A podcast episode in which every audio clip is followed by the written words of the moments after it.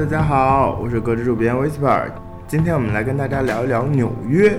今天还有一个人加入我们的聊天，他叫 Sunny。Hello，大家好。Sunny 曾经也在纽约上过学哦，超屌的。正好纽约 Met Gala 也开始了，那纽约什么哪一个事情你会觉得特别特别的关注呢？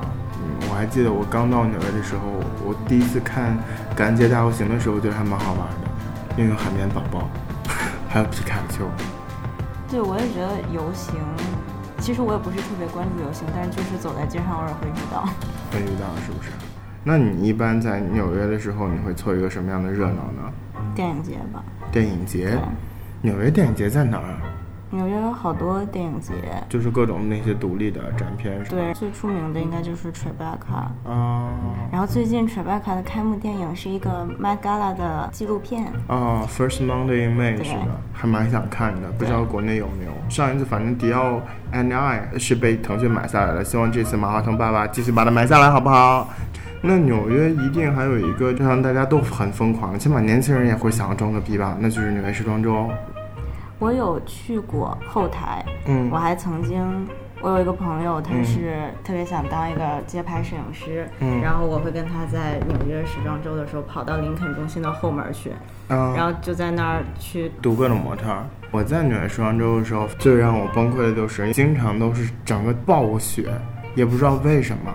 我还记得有一次是 LV 出了一套就是各种蕾丝的连体衫还是什么着，反正我有一个朋友就被迫非得穿那个，就给品牌面子。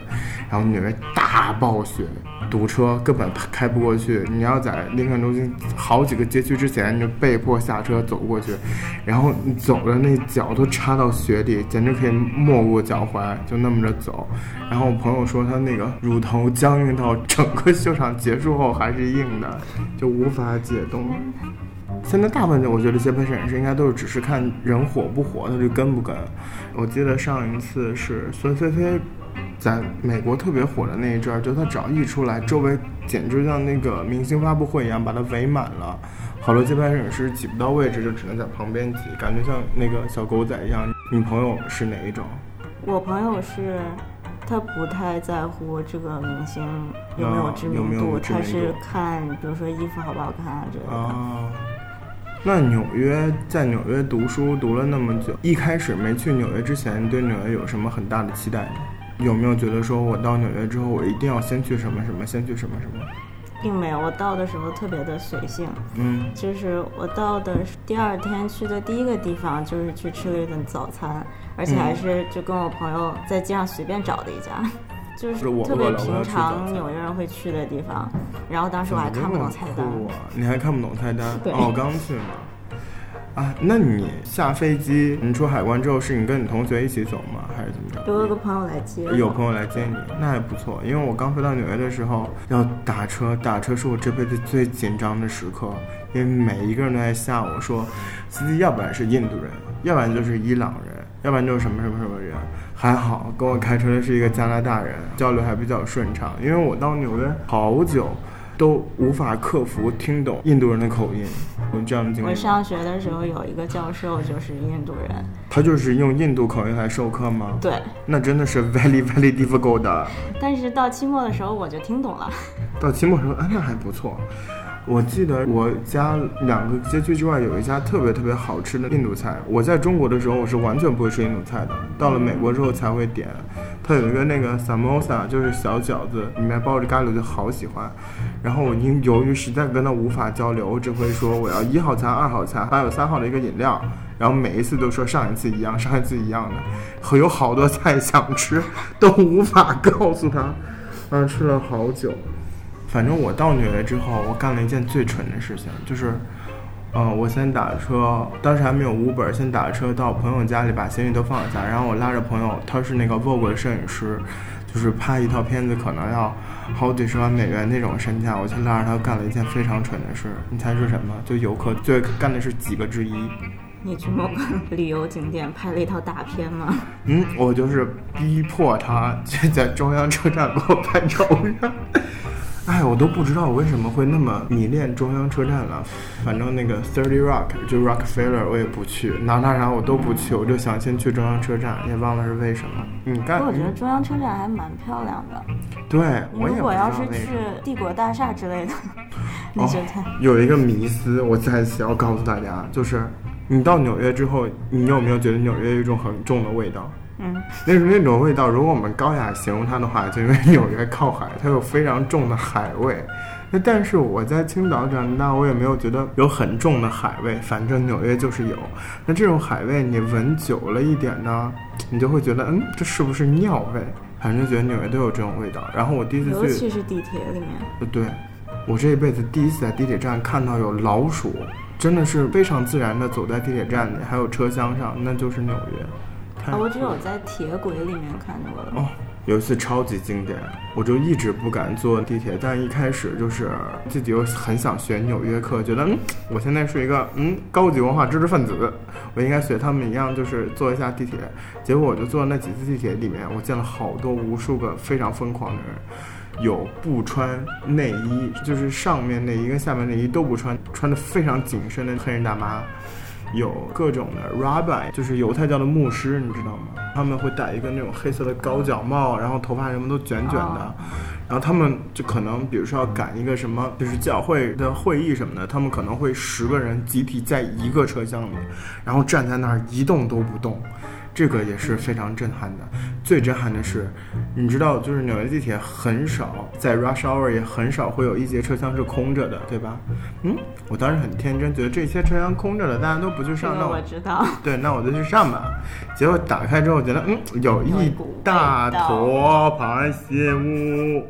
但是最夸张的还是最后一次坐地铁，就是决真正决定不坐地铁的那一天是这样子的。我可能是从布鲁克林某一个下那个地铁的时候，有一个人就拿一个。纸箱，他应该是一个就是流浪汉吧，拿一个纸箱围一围，就那就是他的厕所。他当时 right now 立刻 i n g 进行那个形式，然后我觉得就在纽约这样风见多了之后，觉得哎还好吧还好吧，安慰一下自己就下去。结果下去坐上那个地铁之后，从头到尾啊，我大概坐了得有三十分钟吧。从头到尾，那几个老鼠在地铁上，你追我，我追你，你追我，我追你，还彼此就是打闹一下，没有一个人有那种特别震撼的眼神，大家觉得这些太正常。我好像都没有遇到过这么奇葩的情况。哎，因为真的是上学觉得比较幸福。说帝国大厦就是我为什么聊这个尿味呢？我第一次去帝国大厦的时候。我也没有觉得，就是我从来不爱看那些过于刻板印象的浪漫电影，就是没有什么感觉，就是一定要去帝国大厦学那个什么，汤姆汉克斯跟梅根瑞恩还是什么的，他们演那个电影，我也没有那种感觉。反正我想上去看一看纽约的夜景，结果我就上去，真的是有尿味儿。我也不知道是什么情况，是真的有人在上面方便还是怎么着，反正墙都是有一条水迹、一条水迹、一条水迹的，然后就越来越害怕。你要跟游客挤来挤去，挤来挤去。我原来一直以为帝国大厦上面是水泥墙，大概到你腰部嘛，没想到全部都是铁栅的。上去之后还蛮失望。我其实没有去过。嗯，我当时上去应该就是被那一些朋友拉着说一定要去看一看纽约的很高空往下看的那种感觉。这大概是我唯一去过的一个大家到纽约都要去的景点，因为我没看过《自由女神》。哎，我看过，但是我不是特意去看的，是后来。我伟这工作是在 Staten Island，就是嗯曼哈顿对面的一个小岛上。嗯，然后我每天会坐那个渡轮嗯去上班，那个渡轮正好经过自由女神像。啊，对，那你要这么说的话，我也见过一次。我它那个算是一个小岛吧，你可以上岛，然后好像说在九幺幺之前，你好像是可以爬那个自由女神的，然后我从来没有去过。都说摸华尔街牛的睾丸你会很有钱，我也没有摸过。纽约还有什么地方？哎，我曾经有一阵儿就是去了美国 Vogue 之后，觉得好辛苦啊。有一阵儿就是发疯想去写段子，就是去当 writer。因为我从小就特别喜欢看那个 SNL，就是那个周六夜现场，就想去那个跟着他们学。然后我就拜托朋友，就认识了一两个他们的那个 writer，然后最后混熟了之后，就去了他们那边办公室看一看。然后我干过也是很游客会干的事儿吧。就是在 Thirty Rock 楼下，Rockefeller 楼下不是有那滑冰场吗？冬天在那儿滑冰。我有去看过我朋友在那儿滑冰，就是他们来纽约旅行，非要去滑一下。反正那个地方让我也是觉得说，现在想想还挺丢脸的，因为我觉得有的人很厉害，是美国经常有那种很莫名其妙的秀恩爱情侣，他们可能会包一下，可能十分钟时段只有两个人，然后我们当时就是一群人，真的一起画，而且那个保安还会跟你说谁谁谁，你们时间到了啊，你们时间到了，赶紧出来，就是还会有这样的声音，觉得还蛮尴尬的。你说到这，我想起来我去看过那个 Rockefeller 圣诞树的点灯活动，但其实也没什么好看的。是吗？我第一次看点灯，我还眼眶湿了。但是纽约的倒数，我是从来没有去过的。我也没有去过，但是我有个朋友去过，就是下午从大概一两点就要待在里边不能动，然后最后冻得要死。对，听说就是也没有地方上厕所，反正特别特别可怕。纽约还有好多可怕的事情。你第一次对纽约事件让你产生非常大的就是震撼也好，就无论是它是积极的也好，负面的也好，是什么事呢？我突然想起来一个关于出租车的故事，嗯，就是我朋友他刚到纽约的时候，嗯，就是一走出那个机场大厅，就有一个就是稍微有一点黑，但是不是特别黑的黑人过来抢着帮他拎包，然后说你上我的车吧，然后他就上了，他就上了，对，但是他其实是一个出租车，但是他是那种私人营运的感觉，最后要了他两百多还是三百多美金，我的天哪！嗯，一个 coach 小包没有了，那你随便上车。因为我一直在纽约都没有享受到 Uber 的时刻，我走了之后 Uber 才出来。我当时觉得在纽约打车的时候，我心理压力也非常大。我觉得那些司机我没有遇到过脾气很好的司机，而且我是永远打不到车的那种人。就是我已经在那儿就拦了拦，已经拦了十几分钟，就是整个脸都已经通红。然后我想说好。抽根烟好了，然后这个时候我朋友随手一拦，就一辆非常好的车停在我们面前。其实这么说来，纽约打车跟北京还挺像的哈。我总觉得在纽约打车，司机基本上都听不懂你要去哪儿。对对是，而且你不能跟他们指路哦，你只要一指路，他们就疯狂。因为有一次明明就是你只要右转，你就到我家，正好到我家那个 lobby 门口，就不听，就是要左转，再左转，再左转，再左转才到我们那儿。也不是说他绕路什么的，反正我遇到的司机都非常非常的任性。那你在纽约做过最任性的一件事是什么呢？说到任性，应该就是旅行吧，就是说走就走的旅行，而且我干过不止一次。说走就走，你是真能说走就走吗？就比如说我现在在上学，我就说走我就走了。上学的时候倒没有，到我后来工作的时候，我最后是，就是我辞了职，然后我去玩了一圈。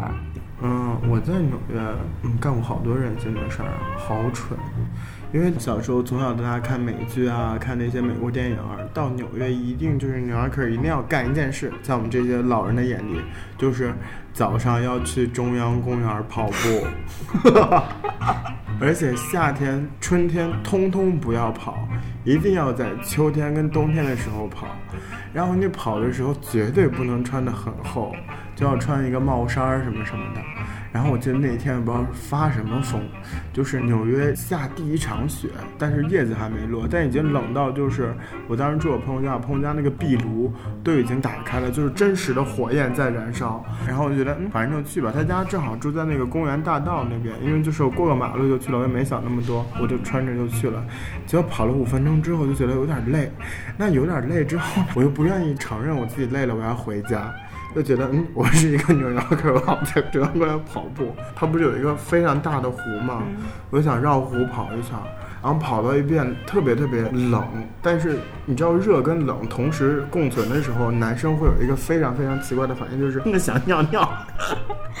就已经跑了半圈了，在湖的后面的时候，我就想着，哎呀，我要去尿尿。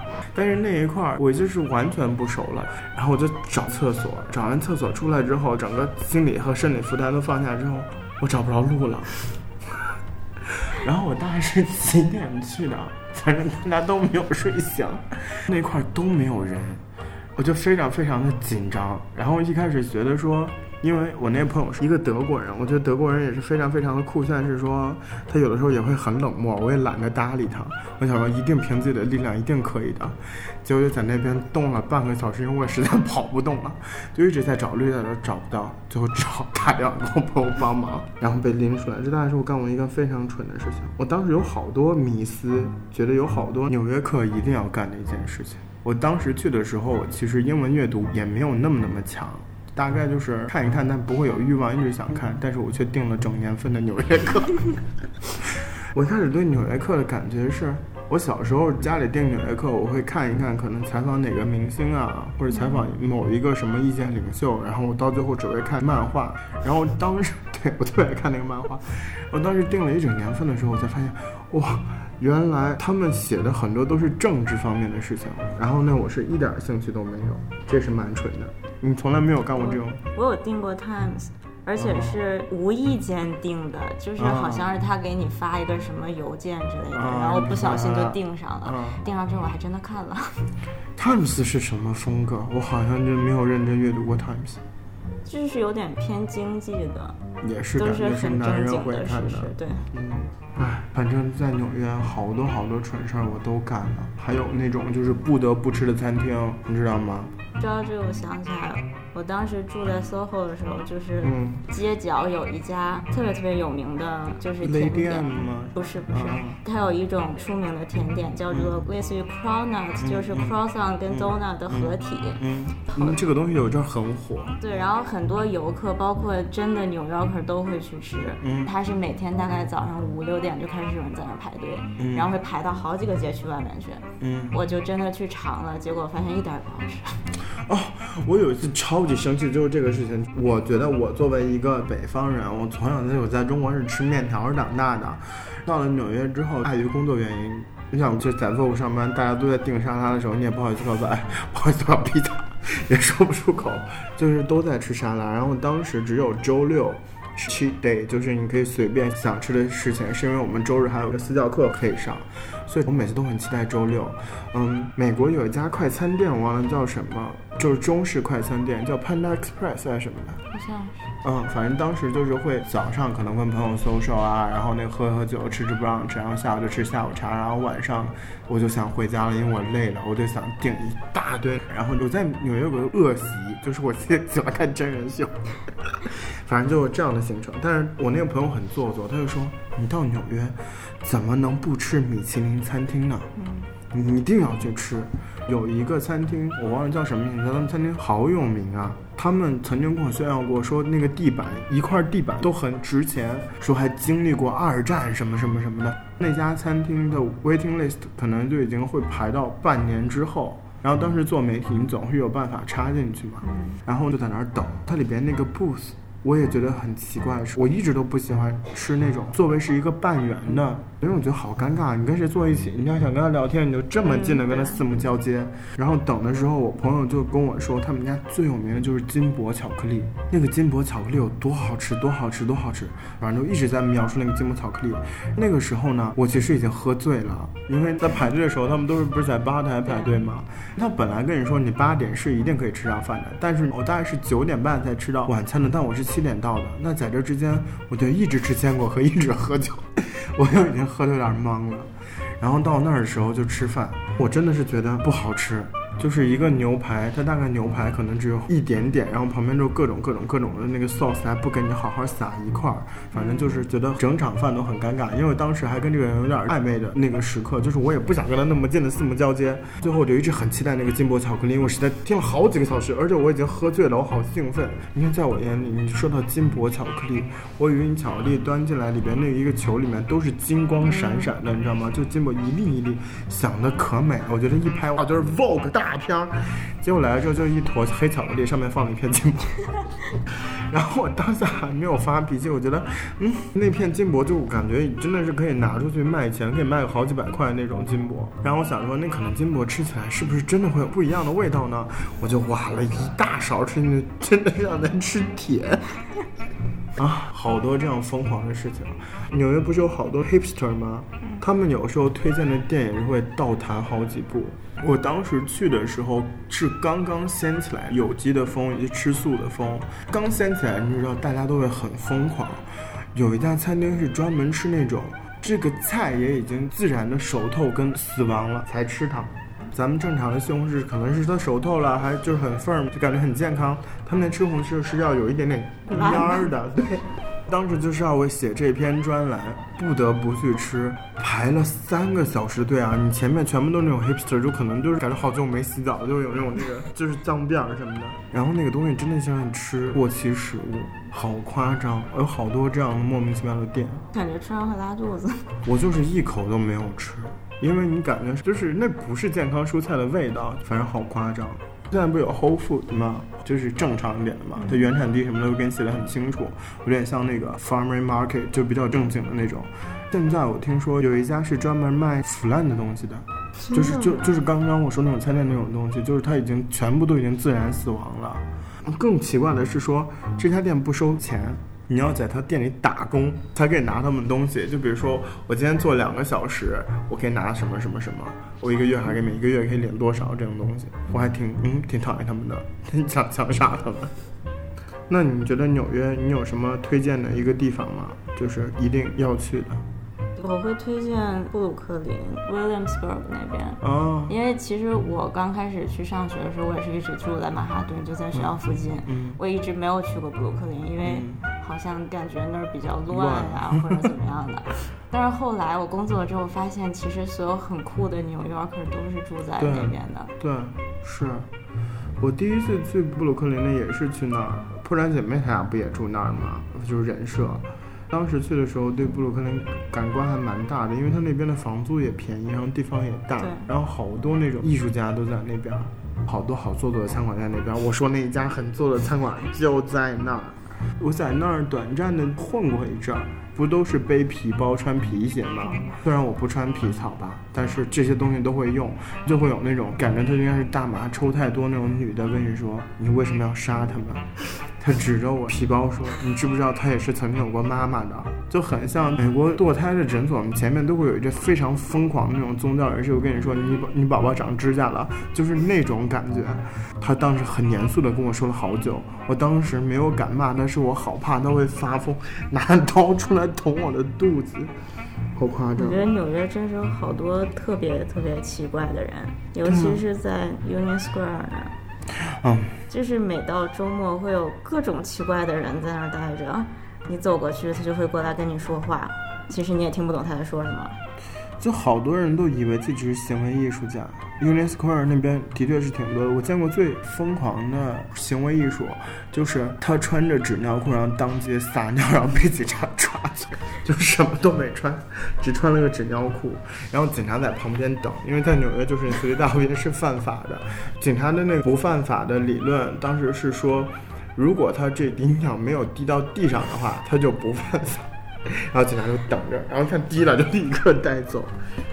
那你有没有觉得纽约是哪些迷思是可以告诉大家不存在这些事情的？首先告诉大家，《老友记》不是在纽约拍的，《老友记》在西海岸拍的。如果你跟我一样是个傻逼，到纽约问，哎，Central Park 在哪里？是没有人理你的。我觉得可能大家都觉得纽约人很冷漠，但其实我一点都不觉得。对，其实他们很友好。对，比如说你可以随便跟你邻居就聊起来。对。然后你出门去吃饭，你可能就跟旁边桌子在聊天儿。对。其实我到纽约，我喜欢跟两种人聊天，就除了朋友之外，就陌生人，我觉得跟这两种人聊天特别好玩。因为黑人都不爱搭理我，我也不知道为什么。我比较爱聊天，就是都是阿姨属性的。一种是意大利裔的阿姨，就可能就在 Staten Island 那种，他们说话的可能都是 talk 这种风格。我觉得他们太有意思了，因为他们对纽约的认知还停留在他们刚刚坐船来到纽约那个时刻，我觉得好妙啊。还有一个就是犹太老太太会跟你说各种他儿子怎么怎么样，你虽然不认识他儿子。我见过最疯狂的就是有一个老太太要把我介绍给她儿子当对象，她说我儿子就喜欢亚洲人。特别喜欢亚洲人，从小就喜欢亚洲人，就是他明明已经在非常严肃的种族歧视，但你不会觉得很冒犯，因为太有意思了。我觉得纽约人还真的挺热情的，因为你如果迷路什么的，你要问问那些，除非是在这华尔街上班，他要冲冲冲那些人，他们都会很乐意的帮你。我有一次是问了惠特尼美术馆，你知道吗？嗯，就是有一次实在是找不到，就是问了一个人，他不知道在哪，他竟然陪着我逛了一个半小时。可能有些人会这样子，就是所谓的邂逅可能会在纽约发生。我觉得最大的迷思是，大家觉得纽约人冷漠，觉得日本人很热情。我觉得日本人不热情啊。哇，我觉得东京人简直冷漠到一个极点。是什么新宿站还是哪还是涩谷站呀？我也忘了。就日本最可怕的一个地铁站。涩谷。对，反正就是我当时下了地铁之后，它竟然有六十多个出口。对，然后如果这六十多个出口都是出去了之后，我就能立刻看到地面，我也没有那么害怕，因为我大概只是要到一家居酒屋而已。那个居酒屋，我朋友告诉我就在很大的一个商场的旁边，我只要在路面上看，我就能看得到。结果就在里面被困了一个小时，我就问所有的人。要不然就装我听不懂英文，要不然干脆不理我，超级冷漠呀。所以其实纽约人很热情，东京人是比较冷漠的。我曾经想在纽约做一件事儿，但是我最后没有做成。嗯，就是我特别想去找那些路边的乞丐聊天，就不是那种特别老的，是那种特别年轻的，但是选择去当乞丐的那些人。嗯，我有的时候会不好意思看到他们。我经历过最可怕的事件。是有一次，也是啊，怎么那么多蠢事？我当时还觉得，你身为一个纽约客，你一定要在中央公园吃午餐。当时我特别喜欢松鼠，但是所有的纽约人都觉得那个松鼠很脏，那松鼠可能会有狂犬病，他们都不会去碰它。但是我很喜欢松鼠。松鼠还能得狂犬病？对，松鼠、浣熊都有狂犬病，他们说都会携带狂犬病疫苗。反正我就在那儿吃那午餐，我遇过最可怕的事就是一个 homeless man 就坐在我旁边就跟我对视，然后我当时人吓疯了。你像我第一次遇到这样阵仗，我没有意识到他其实是在问我要吃的，嗯，我就继续盯着他，然后再咬我的三明治，因为三明治都会附送份沙拉，他就把整个手掌哦按到我的那个沙拉上面，我当时又吓傻了，想这什么情况？然后就赶紧手刀冲冲冲冲回家，然后他们告诉我说他其实是想跟你要吃的，这是一件很夸张的事情。你在纽约会有一种就是自己的 secret spot 吗？其实我最想去的是，我去安娜办公室的时候，就是一张桌子嘛，我只能坐在那儿，因为他没有任何的沙发，所以他开哦不对，他有沙发，我要不然就坐在那个桌子上，要不然就只能坐在后面那个沙发。大概整个办公室开会的时候，如果是坐下来状态，可能只能坐三个人，站起来的话就不一定。我就一直很想坐在他那个位置上面，看一下他窗外是一个什么景色。我每次都会问他们：安娜走了吗？安娜走了吗？走了，走了，走了。我说助理走了吗？没有。好，算了，因为实在是太好奇他后面那个是什么样子的。因为我觉得有时候很尴尬。当时没搬家的时候，背面应该正好能看见一点点的时代广场吧。它后面有一幕非常非常大的广告幕墙，是那种 LED 屏的，就会动。有一次那个广告是一个女郎翘着脚吧，然后那个窗口经常都会看到一个硕大的脚，然后那脚趾头都看得很清楚。这个大概是我最想去的 Secret Spa 吧，因为我觉得你要如果坐在他桌子后面，也不敢有人去检查你。我其实蛮喜欢去屋顶的。就是有一些开在 rooftop 的餐厅啊之类的，我也不知道为什么，就是特别喜欢屋顶。我知我懂那种感觉，这也是我 纽约客迷思之一。我就逼着我朋友一定要在楼上开 barbecue，我到现在也不知道为什么要开 barbecue。又不好吃，就逼着他一定要开。我朋友那个小区因为很高级，要开要物业审好久，然后也没有审过，所以我这个愿望一直没有达成。我其实，在纽约最想完成一件事，是我太想跟那些黑人女孩们一起玩了，因为我觉得她们太有意思了，她们都不带我玩，这大概是我纽约留下的遗憾吧。因为认识的黑人模特他们都很正常，但是你知道我很喜欢那种很 ghetto 那种风格，因为觉得他们太好笑了，特别乐天派。我们下一期要跟大家聊一聊，是不是聊健身的事情呢？对，好，那如果对健身有兴趣的话，下一次记得也要收听我们的节目哦。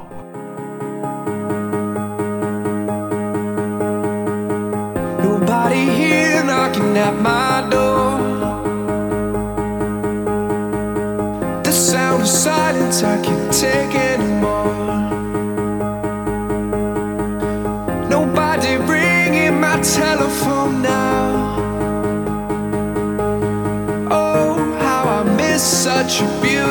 myself.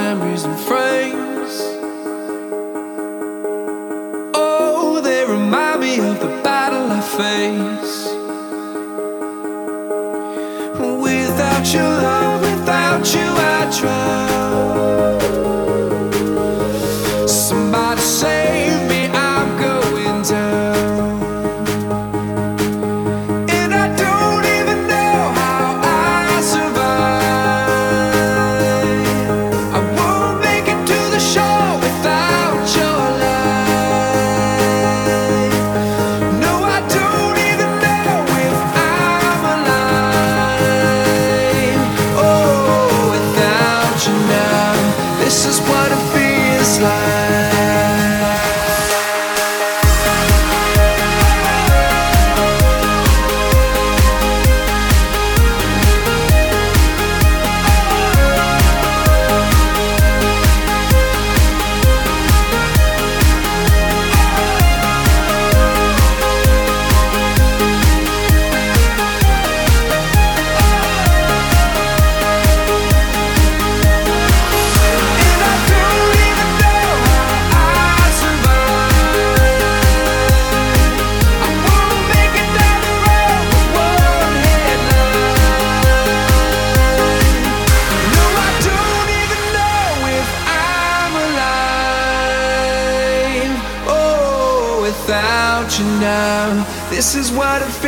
slide.